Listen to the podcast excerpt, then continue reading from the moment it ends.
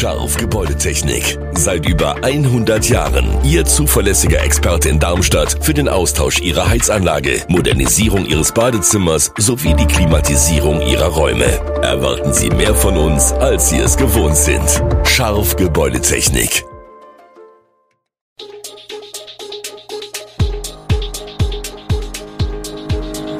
Gude, unser morgendliches News Update. Das Wichtigste aus Südhessen für Sie im Überblick. Guten Morgen aus Darmstadt an diesem 3. Februar. Weniger Nilgänse in Darmstadt, ein Abschied in Biblis und ersatzgeschwächte Lilien fahren nach Sandhausen. Das und mehr gibt es heute für Sie im Podcast. Im Vergleich zu den vorherigen Jahren sind deutlich weniger Nilgänse in Darmstadt unterwegs. Im Herrengarten liegt es daran, dass der Teich derzeit saniert wird. Nilgänse zählen zu den Wasservögeln. Die Tiere weichen dann auf andere Gewässer aus, sagt Stadtsprecher Klaus Honold dazu. Der Bestand der Tiere im gesamten Stadtgebiet ist jedoch ungefähr gleichbleibend.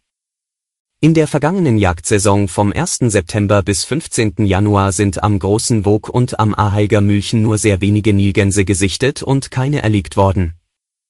Auch an der Grube Prinz von Hessen mussten die Jäger nicht einschreiten. Die Bejagung der vergangenen Jahre hat also eine nachhaltige Wirkung gezeigt. 2019 waren beispielsweise am Wog 26 Nilgänse erlegt worden, nachdem andere Vergrämungsansätze wie Flatterbänder oder Zäune nichts gebracht hatten. Hintergrund ist, dass die Hinterlassenschaften der Tiere auf den Liegewiesen viele Badegäste verärgert hatte. Am Donnerstagvormittag hat sich in Biblis ein Stück Geschichte verabschiedet. Zwar ohne einen lauten Knall, aber mit einer Menge Schutt und Staub ist einer der vier Kühltürme des Atomkraftwerks an der Bergstraße in sich zusammengesunken. 80 Meter hoch und 15.000 Tonnen schwer war der Betonriese. Nach Angaben des Betreibers ist alles wie gewünscht abgelaufen.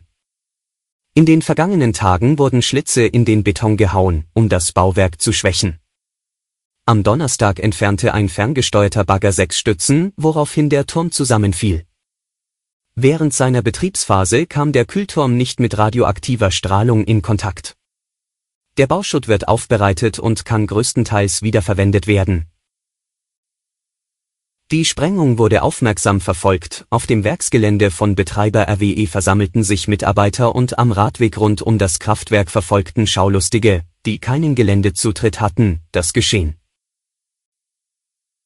Zweitligaspitzenreiter Darmstadt 98 muss mehrere Wochen auf Außenverteidiger Matthias Bader verzichten. Ohne genauer auf die Verletzung einzugehen, sprach Lilientrainer Thorsten Lieberknecht von einer schweren Unterleibsverletzung, die operiert werden muss. Bader wird den Lilien im Aufstiegsrennen wohl vier Wochen lang fehlen. Weiterhin fehlen die verletzten Aaron Seidel und Klaus Giasula. Ob Verteidiger Patrick Pfeiffer spielen kann, entscheidet sich kurzfristig. Gegen Regensburg war er gelb gesperrt, hätte aber wegen eines Zehnbruchs sowieso pausieren müssen. Mittelfeldspieler Marvin Melem fehlt wegen seiner fünften gelben Karte. Für das Auswärtsspiel der Darmstädter in Sandhausen heute Abend um 18.30 Uhr sind derweil noch Karten verfügbar. Knapp 2000 Tickets sind bereits an Lilienanhänger verkauft, wodurch die Südhessen beinahe in der Überzahl sein dürften. Es sind auch nur 65 Kilometer von Stadion zu Stadion, somit ist es die kürzeste Auswärtsfahrt der Saison. Das Mainzer Unternehmen BioNTech will das Werk in Marburg ausbauen und hat eine Großinvestition angekündigt. BioNTech verkündete den Entschluss gestern, während zugleich Bundeskanzler Olaf Scholz das Marburger Werk besuchte. Ziel der Investition ist es, den Standort zu einer weltweit zentralen Produktionsstätte sogenannter Plasmide zu machen, die BioNTech nach eigenen Angaben als Ausgangsmaterial für die Herstellung von mRNA-Impfstoffen und anderen Präparaten vor allem gegen Krebs braucht. BioNTech steckt in die aus zwei Anlagen bestehende Plasmidproduktion in Marburg nach eigenen Angaben insgesamt 40 Millionen Euro. Die erste, kleinere Anlage für Plasmide für klinische Tests läuft bereits seit August vergangenen Jahres, die zweite größere für die kommerzielle Produktion soll Ende dieses Jahres in Betrieb gehen. BioNTech hatte das Marburger Werk im Herbst 2020 von Novartis übernommen. Die Mitarbeiterzahl ist seitdem von rund 300 auf etwa 700 gewachsen. Zwei Klimaaktivistinnen der letzten Generation haben am Donnerstagnachmittag den Besuch des CDU-Vorsitzenden Friedrich Merz beim Neujahrsempfang der Mainzer CDU gestört. Die beiden Frauen standen im vollbesetzten Saal des Erbacherhofs während der Rede des Parteivorsitzenden auf, machten lautstark auf sich aufmerksam und klebten sich schließlich vor dem Rednerpult fest. Sicherheitsleute und Mitglieder des Veranstaltungsteams konnten eine der Frauen umgehend wieder vom Boden lösen und aus dem Gebäude bringen. Die zweite Aktivistin konnte wenig später ebenfalls gelöst und aus dem Saal geführt werden. Die Organisatoren informierten die Polizei.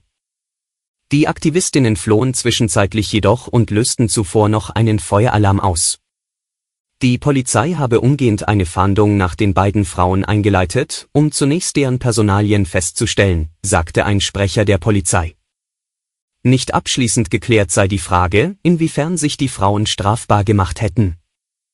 Im Raum könnten Hausfriedensbruch, Sachbeschädigung und Missbrauch von Notrufen stehen. Das Robert Koch Institut hat das Corona-Risiko von hoch auf moderat herabgestuft. Als Grund gab das RKI an, dass die Schwere der Verläufe sowie die Belastung des Gesundheitssystems zurückgegangen seien. Durch die Omikron-Variante seien die Verläufe milder, hinzu komme eine breite Immunität in der Bevölkerung. Allerdings empfiehlt das RKI, trotz der Herabstufung grundsätzliche Schutzmaßnahmen beizubehalten, Dazu zählen regelmäßiges Lüften, zu Hause bleiben, wenn man krank ist und das Tragen einer Maske in Innenräumen. So könnte auch das Risiko zur Infektion mit anderen Atemwegserregern, bei denen in den kommenden Wochen noch mit erhöhter Verbreitung gerechnet wird, reduziert werden. Ältere Menschen mit Vorerkrankungen oder mangelndem Immunschutz haben laut RKI das größte Risiko für schwere Verläufe. Jüngere Menschen könnten weiterhin Langzeitfolgen entwickeln. Damit sei das Vermeiden einer Corona-Infektion grundsätzlich sinnvoll, hieß es. Alle Infos zu diesen Themen und noch viel mehr finden Sie stets aktuell auf www.echo-online.de. Gute Südhessen ist eine Produktion der VRM von Allgemeiner Zeitung, Wiesbadener Kurier, Echo Online und Mittelhessen.de.